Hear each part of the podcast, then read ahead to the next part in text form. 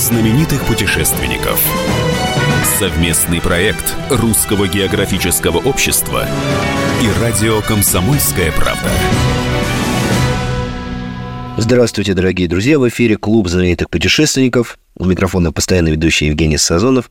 А в гостях у меня Вера Костама, специальный корреспондент редакции «Наука ТАСС», замечательный фотограф, прекрасный путешественник и удивительный рассказчик. Но о своих новых приключениях она расскажет сразу после традиционной рубрики «Новости РГО».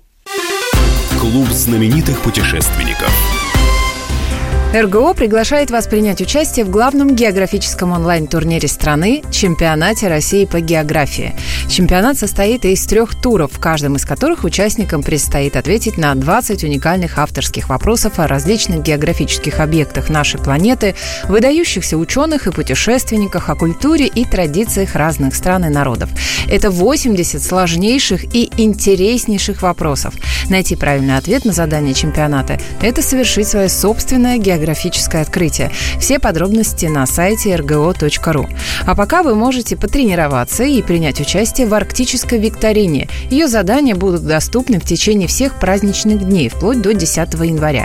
Ссылка на форму с заданиями там же, на сайте rgo.ru. Стартовал прием заявок на престижную международную награду «Хрустальный компас». Он ежегодно вручается авторам выдающихся достижений и уникальных проектов в области географии, экологии, сохранения природного и историко-культурного наследия.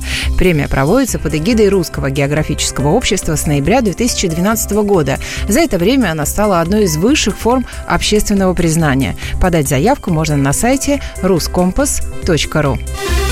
Клуб знаменитых путешественников. Итак, в гостях у нас Вера Костамо, специальный корреспондент редакции «Наука ТАСС», фотограф, путешественник и просто очаровательная девушка. Вер, мы не виделись несколько лет. За это время тебя помотала судьба опять по самым удивительным местам. Вот, и за, только за последний год ты побывала как минимум в трех экспедициях. Да, да, все верно, в трех экспедициях на Курилах, Камчатке и на Кольском. А что понравилось больше? Очень сложно. Дома сидеть? Нет, дома сидеть мне очень не понравилось, потому что вынужденно пришлось полгода сидеть дома. А, очень сложно сравнить экспедиции в целом. То есть они все настолько разные и и климатически разные, по настроению разные, и в разное время года, поэтому сравнить сложно. Все экспедиции прекрасны. Ну, давай тогда по порядку. Значит, э, Восточный бастион Курильская гряда. Судя по названию, это экспедиция на Курилы. Вот что там делали, с кем там делали и что запомнилось? А, слушай, это большая комплексная экспедиция. Она рассчитана на 6 полевых сезонов. В этом году прошел четвертый полевой сезон. Сразу на нескольких островах высаживались группы ученых, волонтеров и специалистов Русского географического общества. А всю логистику нам обеспечивало Министерство обороны. Это вот такая комплексная экспедиция при их очень серьезном участии. А, что делали? Да, делали, что, делали, что делали, делали все. А ученых было огромное количество. То есть это первая моя экспедиция, наверное, за последние 10 лет, где такое большое количество участников. То есть обычно я принимаю участие в каких-то камерных маленьких экспедициях, где-то, может быть, вообще и два человека, да, если там я сама ее продюсирую. А здесь э, было несколько десятков человек, очень сложная логистика, очень много задействовано транспорта всякого. И это неспроста, потому что Курил сложная территория. И климатически сложная, и у нас там были проблемы с пресной водой, и с, со связью. То есть у нас такие были ну, небольшие технические проблемы, которые, естественно, были преодолены. А скажи мне, пожалуйста, ну вот я э, помню смысл там предыдущих экспедиций, да, там вот высаживались на один из островов, там был японский аэродром, японские укрепления, там ребята ходили э, минеры, что-то разминировали, mm. да, там э, этот аэродром изучали, который на самом деле удивительный, да, он там чуть ли не термальными водами отапливался зимой, мог бы быть использован. Там понятно. А здесь, в принципе, необитаемые острова, что там искали, что там делали, какие ученые? Ну, смотри, задача всех шести полевых сезонов – это составить полную картину по Курильской гряде которой у нас уже много десятилетий нет. То есть, что там поменялось, что там появилось, что там исчезло, в том числе там флора и фауна и так далее. А кто из ученых был? Ученые были вообще практически всех специальностей, то есть были и почвоведы, и орнитологи, и ботаники, а, и даже специалисты уже там по социологии. То есть вот изучение настолько комплексное, настолько интересное, что я как, как журналист разрывалась между специалистами, с кем выйти на маршрут, потому что маршруты начинались рано утром, уходила обычно маршрутная пара, рано утром возвращалась уже к 8 часам вечера. И приходилось каждый раз решать, э, с кем будет фактурнее, интереснее, сложнее и так далее. Потому что Курилы меня поразили климатом своим. А что, что, а, что там, там очень, очень э, влажно.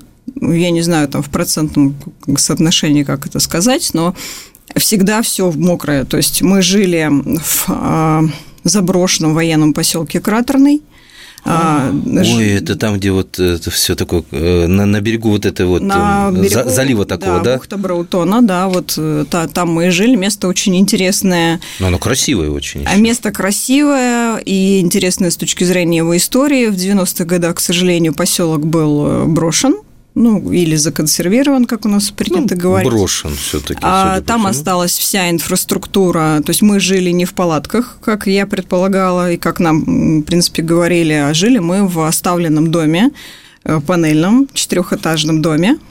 да, это был такой странный опыт, и мы еще смеялись, что это доступная ипотека, и у каждого на Симушире теперь есть своя квартира. Дальневосточная. Дальневосточная, да. Мы выбрали себе каждый по комнате, очистили ее и поставили там внутри кто палатки, кто походные кровати, кому как было удобно. Каждый там э, обустроил свой быт, уют. Ученые тут же себе сделали камеральные комнаты и лаборатории. И у нас получилось такое научное общежитие, и у меня такая ассоциация сразу появилась со Стругацкими. Причем со Стругацкими сразу с двумя произведениями. То есть понедельник начинается в субботу, где все работают бесконечно, и можно ночью зайти к орнитологам, а они там занимаются своими делами какими-то. Вот. И с пикником на обочине, потому что туманы бесконечные, и вот эти брошенные здания, и вот эта вот атмосфера того, что люди оттуда ушли, и почему они оттуда ушли, и вернутся ли когда-либо. Вот вопрос очень много, причем постоянно были какие-то философские у нас размышления. Мы там каждый вечер встречались на кухне, обсуждали и научные вопросы. И что очень интересно, когда э, специалистов много, они разные, появляются какие-то озарения. То есть они обсуждают свои открытия каждый день, да, что они сделали. И в комплексе вдруг появляется какое-то решение новое совершенно. Вот это было вообще здорово и очень интересно. А ты вот сидела в уголочке так с большими раскрытыми глазами, смотрела на ученых и слушала во все уши, да? Да, нет. Нет? Или ты им подсказывала, товарищи, открытие лежит рядом? Нет, нет. Ну, вообще ученые очень не любят слово открытие, потому что СМИ от них всегда этого требуют. Да, открытие это а, ну, такое попсовое слово, это же долгая, кропотливая работа, и открытие, оно может быть совершенно маленьким, там какую-нибудь муху новую открыли, и для них это уже очень здорово и очень круто и вдохновляюще, да, а для нас это какая-то ерунда. Почему? Муху? Вот. Ну, это новое, новое животное, вот. открытие. И Ой, черт, черт, извини, извини.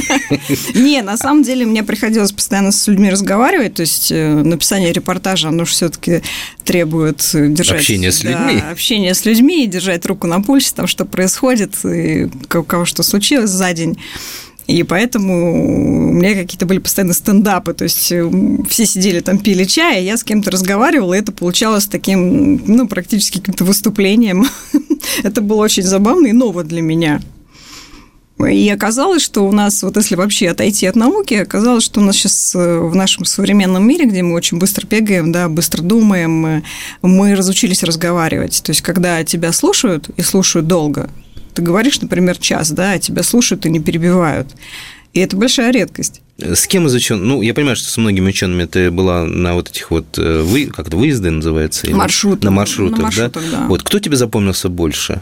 Ты знаешь, там очень вообще все яркие люди, и они, многие не первый год участвуют именно в этой экспедиции, для них важна последовательность этой работы. То есть посмотреть не только, допустим, Южные острова, но и Северные острова, и те, которые находятся в середине, они совершенно разные все.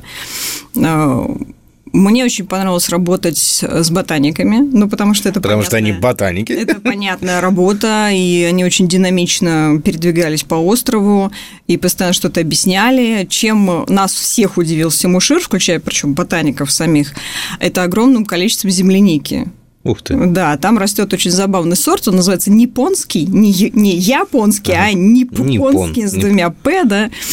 Вот, и мы были крайне удивлены, что, в общем, он так богат этой ягодой, и можно было в любом месте там остановиться на маршруте, да, и тут же прям горсть этих ягод зацепить. Вкусные. Вкусные, да. Японск- это японское. Японская, да. Я прям, знаешь, прям сейчас вижу, как вот э, там, где торгуют в Москве абхазскими мандаринами, это, а земляника у вас сейчас, а японская. Японская, да. Огромное количество животных, э, непуганных совершенно. У нас в лагере жила лиса. Э, А я, по-моему, видел ее на фото. Да, да, сначала она боялась, нас там переживала, а потом ребята вытащили из дома диван старый, поставили его рядом Это с вам. палатками, да, и лиса на нем спала. Ее никто не обижал, в общем, и она к нам привыкла, и очень забавно мы ее там фотографировали, общались, в общем, как-то с ней. Мы ненадолго прервемся, дорогие друзья. Напоминаю, что вы слушаете совместную программу Русского географического общества и радио «Комсомольская правда» «Клуб знаменитых путешественников». У микрофона постоянно ведущий Евгений Сазонов. В гостях у меня Вера Костамо, специальный корреспондент редакции «Наука ТАСС», фотограф, путешественник и прекрасный рассказчик. Скоро вернемся.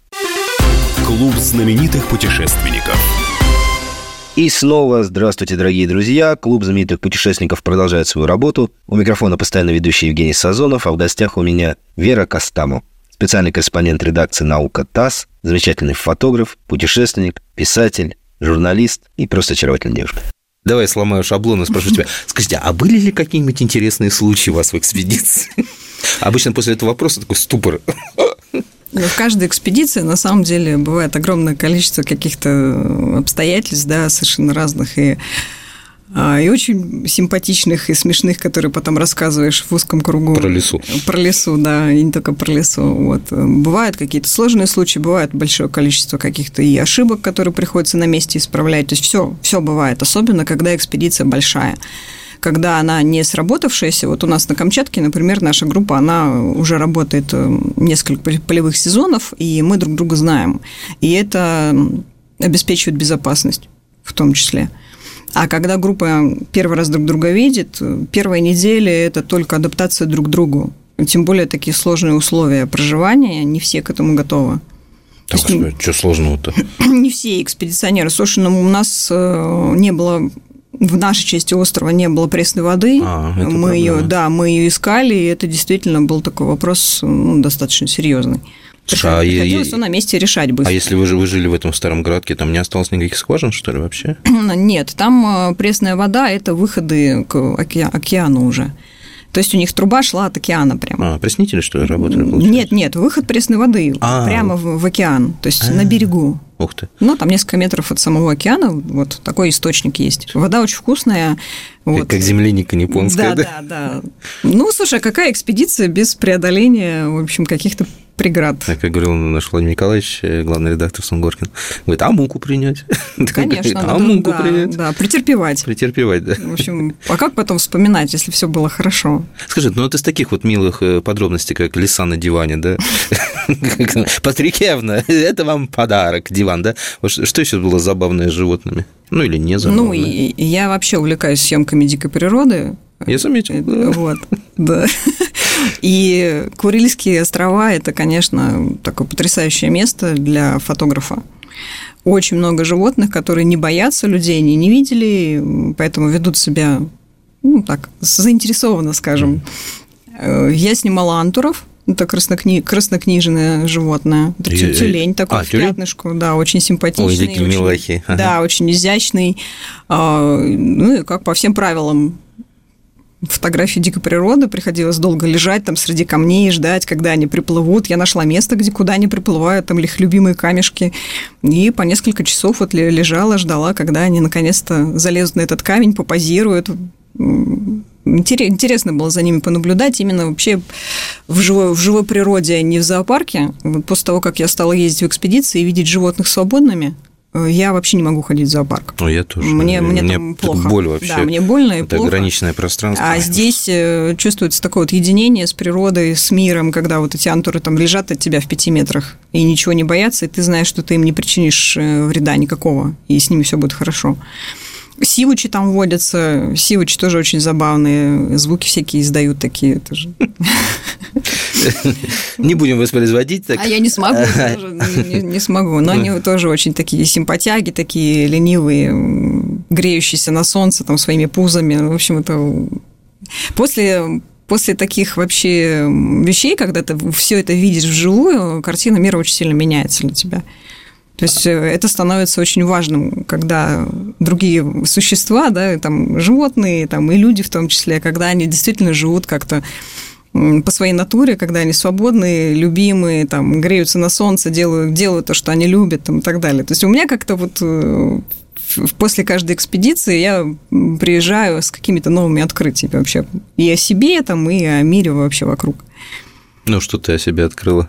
По-моему, ты уже, ты уже настолько прекрасна, что тебе уже, по-моему, все, все открыто в тебе, все прекрасно. Не, ну слушай, человек же развивается без, без развития никуда, то есть не, ну куда просто? Ты прекрасный фотограф, ты пишешь отличные тексты, ты очаровательная девушка. Вот. Есть же еще духовный план. А, а духовный план. Да, да. Есть много, много чего, к чему можно еще идти, стремиться, что можно делать. То есть ты ради этого ездишь в экспедицию? И в том числе, да. Это, это красиво. Это очень красиво. Mm-hmm. Вот, напиши об этом. Слушай, а что по разделу медведей? Вот ты говоришь, все такие милые, лисы, там, сивучи. А медведи как там? А нам повезло, на, ну или не повезло с точки зрения фотографии. Повезло. Конечно. Медведей не было? Да, медведей на Симушире нет. А вообще? Вообще ни одного.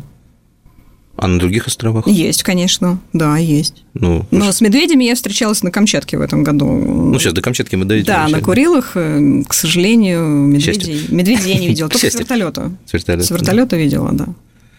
А, хорошо, пока вот завершая разговор о Курильских островах, а, твой самый удачный кадр там?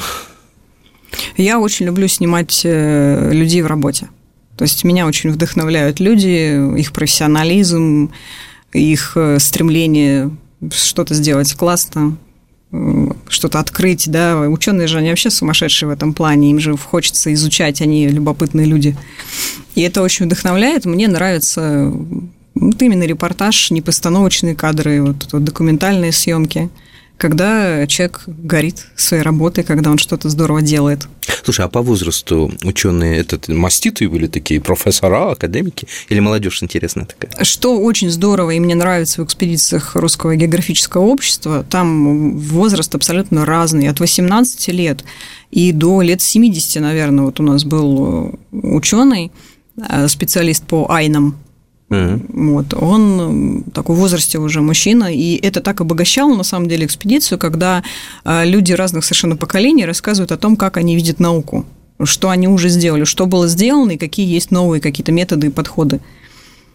Это вообще интересно. А для ребят с 18 лет, начиная, да, там, для студентов и волонтеров РГО, это возможность увидеть вот этих невероятных специалистов в поле, в работе, и вместе с ними поработать, поучиться, прямо вот не отходя вообще от самого предмета изучения. Слушай, а спец по Айнам, это народность такая, он там искал э, что? И эти места, где они жили, да? Там археологические работы археологические были, не на нашем острове, ага. не на Симушире, на Урупе и Турупе, по-моему, были работы. Ага. Ну, там, где жили они, да, получается, да, деревеньки? Да. да. Хорошо. Так, идем дальше. Значит, Камчатка. Так. На Камчатке ты искала самолеты. На, на Американские времен Великой Отечественной, правильно? А, да, все верно. На Камчатке уже третий полевой сезон. Мы ищем а, американские бомбардировщики, которые были потеряны в 44-45 годах. Это перегоны были когда, да? Это не ленд-лиз. Нет? Нет, это совершенно другая история. Началась она вообще э, интересно, почему, в общем-то, мы эти самолеты ищем, казалось бы, да, странная история. А в 2018 году было заседание русско-американской комиссии по военнопленным. Так. Есть такая комиссия, да. И американская сторона к нам обратилась, они сказали, что вот у них э, на нашем советском Дальнем Востоке потеряно больше 30 э, военных бортов. И судьба многих из них, там, экипажей, неизвестна. А, и действительно Минобороны отреагировал, РГО отреагировал, они решили сделать вот большую комплексную экспедицию. Сейчас а, идет вот третий полевой сезон, как я уже говорила. В основном это труднодоступные места.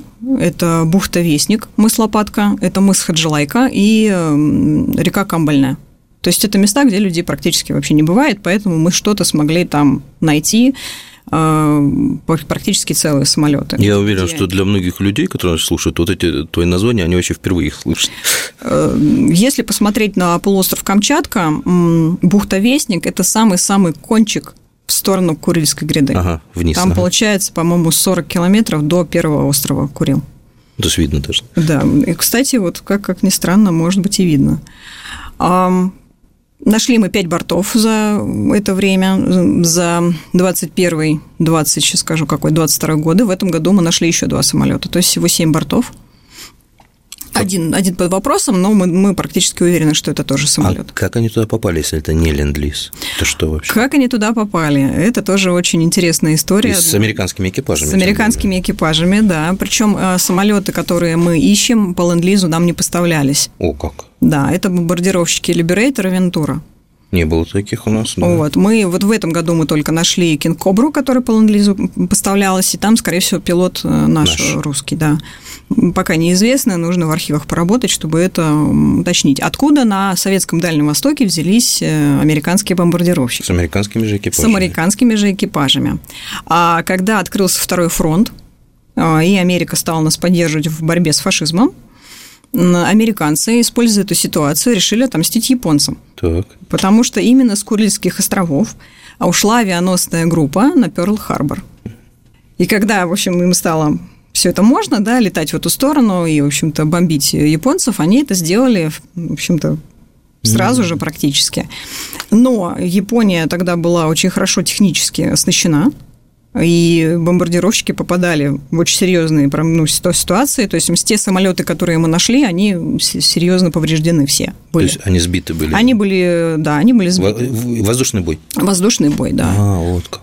И им некуда было деваться, уже до, до своих территорий они добраться не могли. И по не такому секретному соглашению, скажем так, негласному, они могли пролететь определенным коридором на Дальний Восток к нам. У нас где-то сесть, да? У нас сесть на Камчатке, получается. А, и получается, вот эти вот не дотянули, да? Эти не дотянули, да, они были подбиты. У нас есть самолет, который подорвался на собственном боекомплекте, то есть в него uh-huh. попали.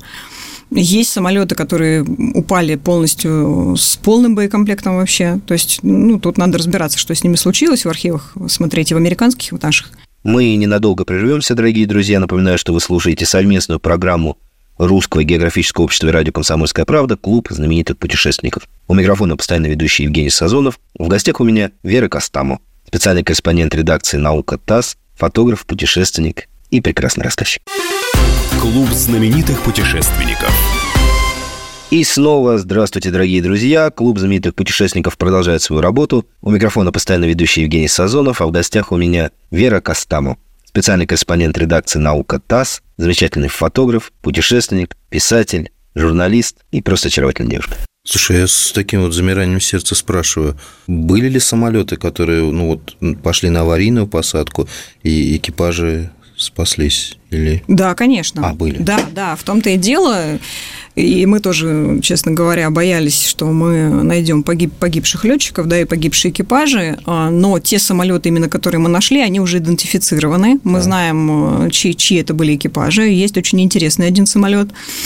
А самолет, который аварийно приземлился в бухте Вестник, они приземлились в ноябре 1944 года, ты представляешь, да, Камчатка, океан. Э, вот такая погода. Прекрасная погода, да, и у них аварийно садится самолет. У них погиб только один человек, который был ранен, стрелок. Uh-huh.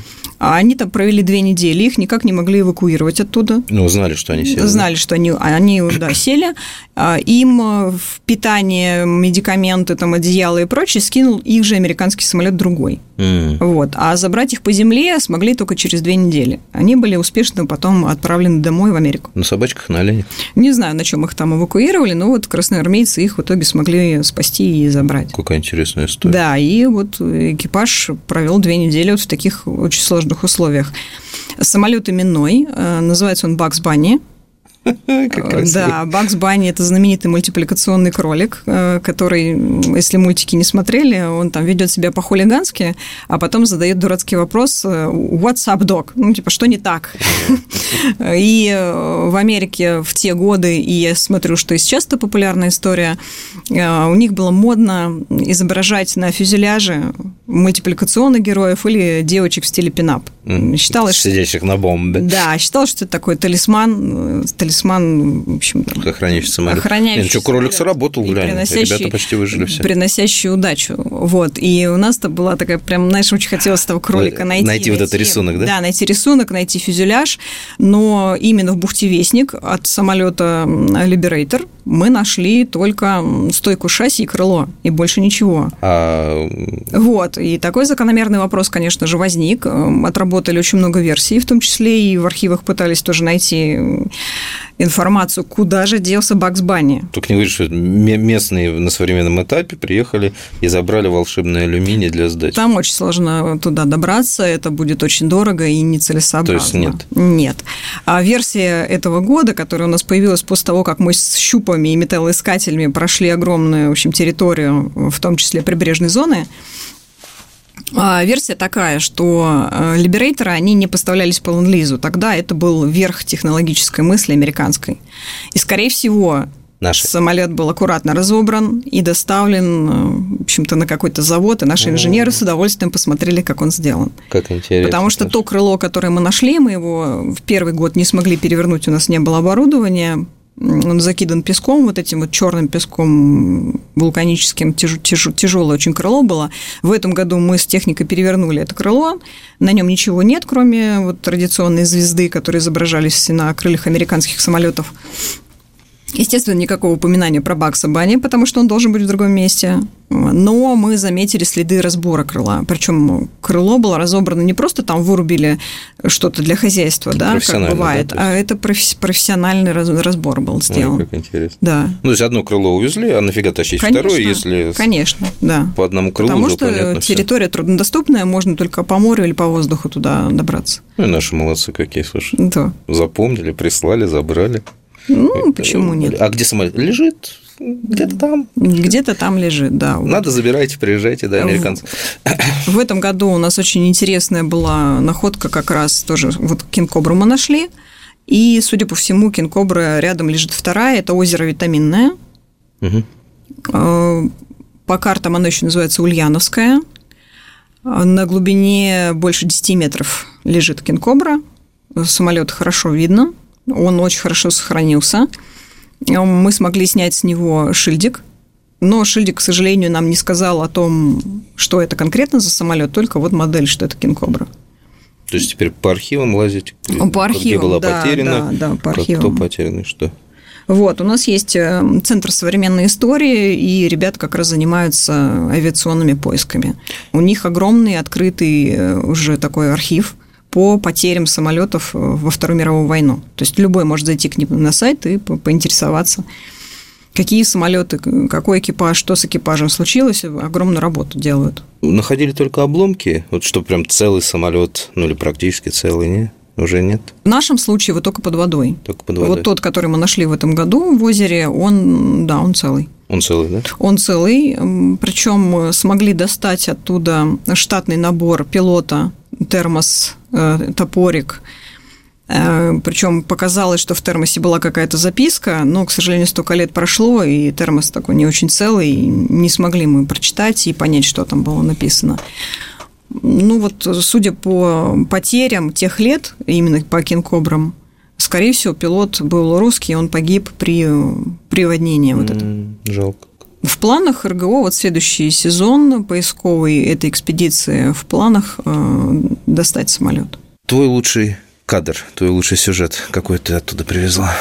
Ты... Люди в работе. Нет, тут, кстати, наоборот. Я никогда не думала, что мне так нравится техника. Mm. Мне очень понравились самолеты, вертолеты, вот как они вписываются в природу, как э, природа, в общем, быстро забирает свое, там, как из крыльев растут цветочки или там в двигателе свили там, гнездо мыши. Ты знаешь, это вот так интересно наблюдать, что, в общем, все очень проходящее. вот такое вот огромное техническое средство, которое пролежало несколько десятков лет, да, и, в общем, еще чуть-чуть, и его там не будет.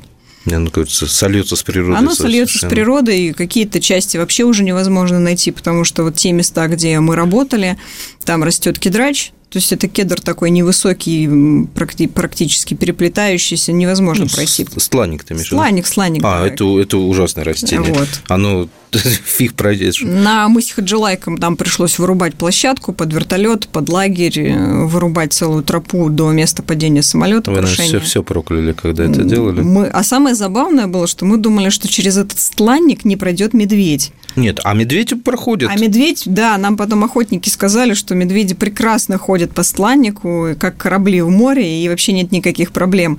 А мы ходили спокойно совершенно по одному от лагеря до места крушения, до работы, и ничего не боялись. Ну, нам повезло, медведю было, видимо, сыто и хорошо, было очень много кедрового ореха, поэтому ему было не до нас. Ну, встречались, да? Мы не встречались с медведем, а. мы потом уже видели следы, следы. медведя, да. Ну да, еще, просто еще, еще, еще академик Иван Федорович Медендорф говорил о том, что стланник – это такое растение, по которому против человека, и только, и только под тропом медведей человек может по нему проходить. Вот. Да, у нас там тоже были проблемы с пресной водой, потому что на, сам, на самом мысе воды пресной не было, у нас все было с собой привезено, и, как ты прекрасно знаешь, погода такая капризная история, особенно вот на Камчатке и на Курилах. А, и мы задержались на мысе на несколько дней, перешли в режим экономии воды. Ой. Да, и уже даже с дрона поглядывали, где мы можем как выйти к берегу, как на берег океана, может быть, там тоже есть выходы пресной воды какие-то, то есть уже искали какие-то варианты отступления. Надеюсь, в третьей экспедиции, которую ты, помню, не так уж давно ты из нее вернулась, там с водой это проблем не было. Там вообще с водой проблем Я, я вспоминаю фотографии просто некоторые. Да, это компенсировало все, в общем, все предыдущие проблемы с пресной водой, потому что на Кольском с водой проблем вообще нет. Что это было? Что за экспедиция на Кольском? Это был автопробег такой вездеходный или? Смотри, в этом году в августе стартовала очень большая тоже комплексная экспедиция Российской Академии Наук. Она называется «Чистая Арктика. Восток-77». А, экспедиция интересна тем, что она годовая, и начинается на Западе, как многие, да, экспедиции заканчиваются на Востоке, то есть они в Мурманске стартовали и хотят закончить, по-моему, на Шантарских островах где-то, где-то там. Как, параллельно как работают, а? да, параллельно по стране работают сразу несколько партий, и почему 77 они объясняли, что 77 научных партий всего за год отработает огромное количество специалистов, э, очень много тоже разных совершенно исследований, начиная тоже от почвоведения, заканчивая этнографией. Э, вот, и я участвовала в небольшом совершенно отрезке на Кольском. Ну, зная тебя, слово «небольшой отрезок» – это может быть очень длительным понятием. Небольшой – это сколько? Нет, небольшой. Этот, э, весь этот отрезок длился неделю, но у него была просто своя специфика. А, ребята проверяли технику для будущих уже таких серьезных э, арктических этапов. Ну, там какие-то вот особенные вездеходы, да? У нас было два вездехода «Архант», то есть раньше ну, мы их знали под названием «Шерп», uh-huh. вот, сейчас они называются «Архант», была арктическая версия «Арханта», и, в общем, обычная. То есть, ну, такими большими колесами, да? Это, да, это... Плавающие. Серьезные, да, это вездеходы амфибии, они плавают, мы это проверили. Иногда ныряют. Да, иногда ныряют, но это действительно был эксперимент. То есть эксплуатировали вездеходы в очень таких жестких условиях. То есть я так сидела, наблюдала, но я же просто участник, да, я не могу там что-то высказывать. Я же девочка. Мнение, да. Я думаю, зачем они это делают? Можно было как-то проще выйти из ситуации. Вот. А ребята поставили себя и, в общем-то, и технику в самые такие жесткие условия, которые на тот момент были возможны. И было очень интересно наблюдать Мы ненадолго за тем, как дорогие друзья. Напоминаю, выходят. что вы слушаете совместную программу Русского географического общества и радио «Комсомольская правда» клуб знаменитых путешественников. У микрофона постоянно ведущий Евгений Сазонов. В гостях у меня Вера Костамо, специальный корреспондент редакции «Наука ТАСС», фотограф, путешественник и прекрасный рассказчик. Клуб знаменитых путешественников.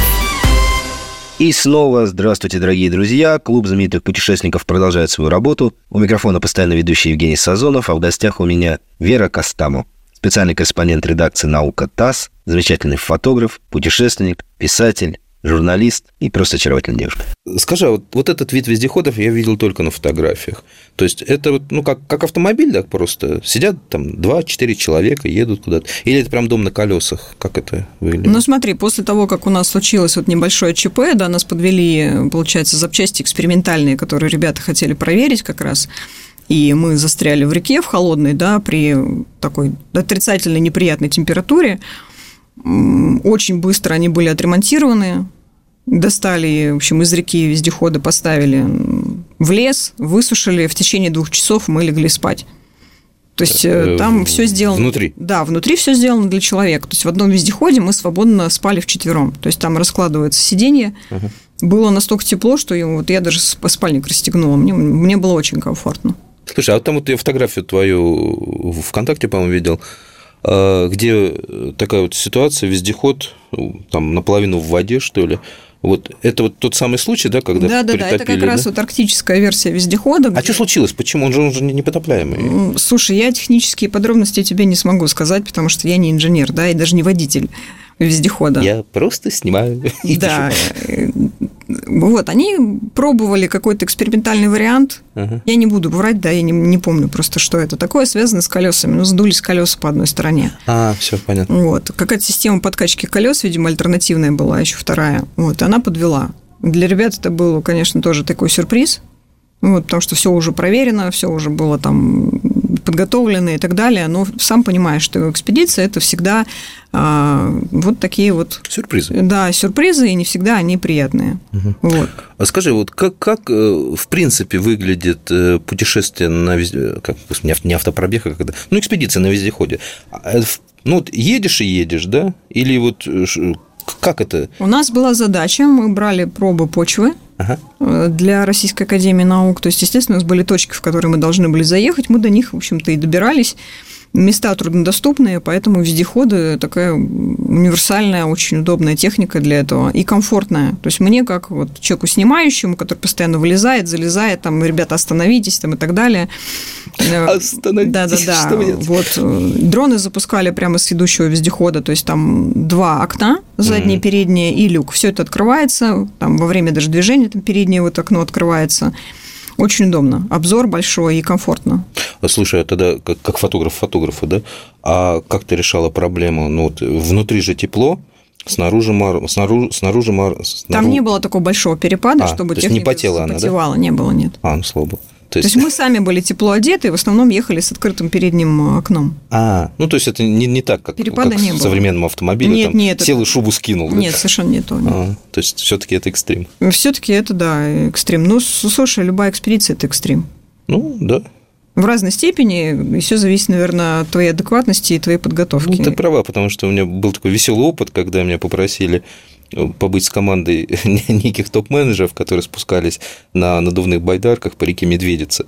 Это был, ну, это был просто ну, сплав, да, очень простой, абсолютно. Я был счастлив, вот, как ты говоришь, я не участвовал, я просто смотрел, да, я, я, я был счастлив, я не участвовал, просто смотрел.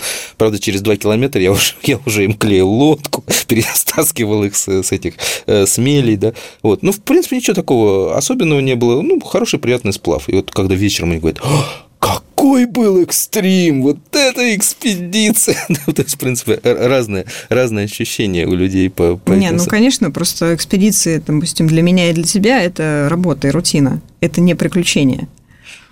Ну, ну, ну для тебя вот, вот эти вот три экспедиции, они были все-таки экстремальными, или тоже настолько втянулось, что Дайте мне что-нибудь пожалуйста. А, слушай, а я не стремлюсь попасть в экстремальную экспедицию, ситуацию. Я, наоборот, стараюсь обезопасить себя максимально.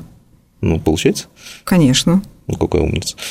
Не, ну, каждой экспедиции ты готовишься. Ты подбираешь правильную экипировку. Э, ты готовишься на местности, да, ты смотришь, что там будет, чего ждать, какие лекарства брать. Там каждые три года я прохожу курсы по оказанию первой помощи, в том числе тактическая медицинская помощь. Ну, то есть я готовлюсь к тому, что может быть совсем плохой сценарий. Слушай, я хочу с тобой в экспедицию. Пойдем. От, от тебя, тебе веет уверенность. С тобой, не, тобой не страшно. Мне нравится, когда в экспедиции люди, которые понимают, что это не прогулка. Ну, абсолютно не прогулка. И, и, не, и не туризм. И не, и, да, это не туризм. Меня очень часто вот почему-то сравнивают, говорят, вот, а у меня там подруга тоже там вот очень любит, путешествует, и туда ездила, и сюда. Я говорю, вы не сравниваете. На Мальдивах была, в экспедиции на Мальдивах. Нет, даже в каких-то таких труднодоступных местах, да, нашей страны. Это здорово, что люди наконец-то начали ездить. Э, я вообще за туризм по России, и я хочу, чтобы люди увидели, какая наша страна красивая. Но, к сожалению, не везде есть инфраструктура, не везде есть медицинская помощь, и поэтому надо понимать, как надо готовиться, там, как себя обезопасить, кому сообщить о своем маршруте. Брать с собой спутниковый телефон, например, аптечку. Слушай, а где ты проходишь вот эти вот курсы тактической медицины? Вот а есть курсы совместные МЧС и Красного Креста. Ага. Это можно легко найти? Да, их достаточно много вообще, на самом деле, в Москве. Я просто я вот выбрала одну компанию, которая мне очень нравится. Я к ним периодически прихожу. У меня за то время, пока мой сертификат еще действует, э, у меня появляется куча новых вопросов, я их себе там записываю, прихожу и уже с лектором обсуждаю, как, как надо было действовать. У меня были случаи оказания очень серьезные, как бы, серьезные были проблемы да, со здоровьем у людей. Поэтому вопросы появляются, естественно, когда ты на практике сталкиваешься с чем-то. Не просто да, знаешь алгоритм, да, как оказать там сердечно-легочную какую-то реанимацию сделать и кого-то перевязать, да, кровь остановить. А когда ты столкнулся на деле, да, и что-то происходит экстремальное вокруг, а ты должен человека спасти. Ну давай назовем, что за курсы, это интересно, если а ты им доверяешь. Слушай, а я не помню, как они называются. А, ты... Да, у меня просто заклад, закладка это лежит, да. Ну, в принципе, потому что я понимаю, что мне тоже надо пройти. Я думаю, что многие люди, они э, рано или поздно, это из наших слушателей, они понимают, что хорошо бы вот эти навыки, э, кажется, очень... не то чтобы обновить, а хотя бы знать. Потому что я тебе угу. простой пример, вот у нас было от РГО тоже курсы, и там была одна из подразделов оказания первой помощи. Ну и э, инструктор поприкалываться решил, говорит, ну что, говорит, кто знает, что такое жгут? Все, мы знаем, да. И, умеете накладывать? Конечно, что там знать? Ну, давайте попробуйте, ребята. Угу. И никто не умеет. Никто. Ну, и нас... то, что этот жгут у тебя лежит, это не это факт. Это ничего не значит, Вообще к сожалению. Что он есть, что он нет. Лучше не жгут, а лучше турникет. Турникет, естественно, да. Причем турникет правильный, который не порвется, не разберется у тебя в руках, такое тоже бывает. И неплохо бы уметь еще помощь себе самому оказывать, да, вот при серьезных вообще, да. кровотечениях. Ну, допустим, кровь можно остановить с помощью пачки сигарет, например. И на курсах об этом рассказывается. Через сколько там секунд ты потеряешь сознание, да, как лучше правильно лечь, как вызвать помощь, и, там, как себя обезопасить. Это ну, важно, и самое странное, что мне это пригодилось не в экспедициях, а в Москве. То есть я серьезную помощь оказывала в Москве, и вот на трассе Архангельск-Васькова Э, оказывал такую ну, прям очень серьезную помощь. Там мальчика увезли в реанимацию, в итоге он выжил. И mm. я считаю, что в общем, все не зря. И чем больше людей умеет э, это делать, тем безопаснее общество. Тем Ты знаешь, я бы, я бы вообще бы вот э, я бы вообще все это ввел в школе да. или в университете, даже да, в университете. Да. И вот пока человек не сдаст, ни, ни аттестат, ни диплом не выдавать. Потому что, ну, опять же, да, максимум, что вот я видел, когда подобные трагедии были, да, максимум, что люди делают, стоят и снимают на, на, на iPhone, да. Э, да, этому тоже учат на курсах, как с этим, э, как с этим работать, как себя позиционировать, чтобы не, тебя не обидели в том числе. Просто это все надо уметь. Уметь знать, есть определенный алгоритм работы с толпой, когда ну, ты оказываешь первую помощь. В общем, надо, дорогие друзья, надо, надо, надо обновить эти знания, надо, надо сходить на курс. Вот я пойду, кстати. Пойдем, пойдем, у меня сертификат заканчивается. А, пошли, пойдемте вместе. Почему-то с вами я чувствую себя гораздо увереннее. Хорошо, последний вопрос. А куда дальше? Есть уже какие-то прикидки? А, да, есть э, планы работать дальше с экспедицией РАН на нескольких участках. Мы пока не определились, на каких точно мы будем работать. Вот сейчас у них следующий этап в Хаттанге в конце января. Э, ну, возможно... Сладкое слово Хаттанга. Да, Хаттанга. Бывали. Знакомое место. Э, идет полярная ночь. Это, конечно, определенные тоже условия работы. Такие вызов для фотографа, конечно. Ну, я еще пишущий человек, поэтому блокнот и карандаш никто не отменял.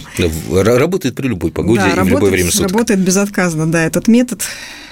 Я, кстати, ориентируюсь в этом плане на Василия Пескова, потому что вот карандаш и блокнот меня никогда не подводили. А дальше экспедиции, я надеюсь, РГО. Очень хочется все-таки посмотреть, как достанут из озера витаминного кинкобру.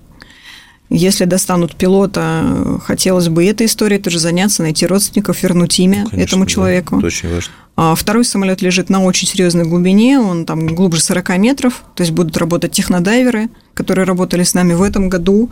Русская подводная исследовательская экспедиция. Замечательные ребята, они в основном в теплых морях занимаются поисками, но в этот раз вот решили к нам присоединиться и очень крутые профессионалы. Пока вот планы такие, конечно, Арктика. Я в этом году не была в Арктика, Арктику. да. любовь моя. Да, я очень скучаю по Арктике, хочу туда вернуться. Ну, поверь, не одна ты. Как я хочу вернуться в Арктику. Вот, давайте возвращаться вместе. Э, Дорогие друзья, э, в эфире был Клуб знаменитых путешественников, совместная программа Русского географического общества и радио «Комсомольская правда». У микрофона работал для вас Евгений Сазонов, постоянно ведущий. В гостях у нас была Вера Костама. Желаем Вере новых путешествий и, и удачи в этих путешествиях, еще больше классных текстов, еще больше классных кадров. А мы прощаемся ровно на одну неделю. Берегите себя, путешествуйте, пройдите курсы первой помощи обязательно, обязательно. Даже не знаете, когда это пригодится. Нужно быть всегда ко всему готовым. Вот. Ну и с праздниками вас, друзья мои, с праздниками. Вот. Ну и увидимся. Спасибо. Пока-пока. Клуб знаменитых путешественников.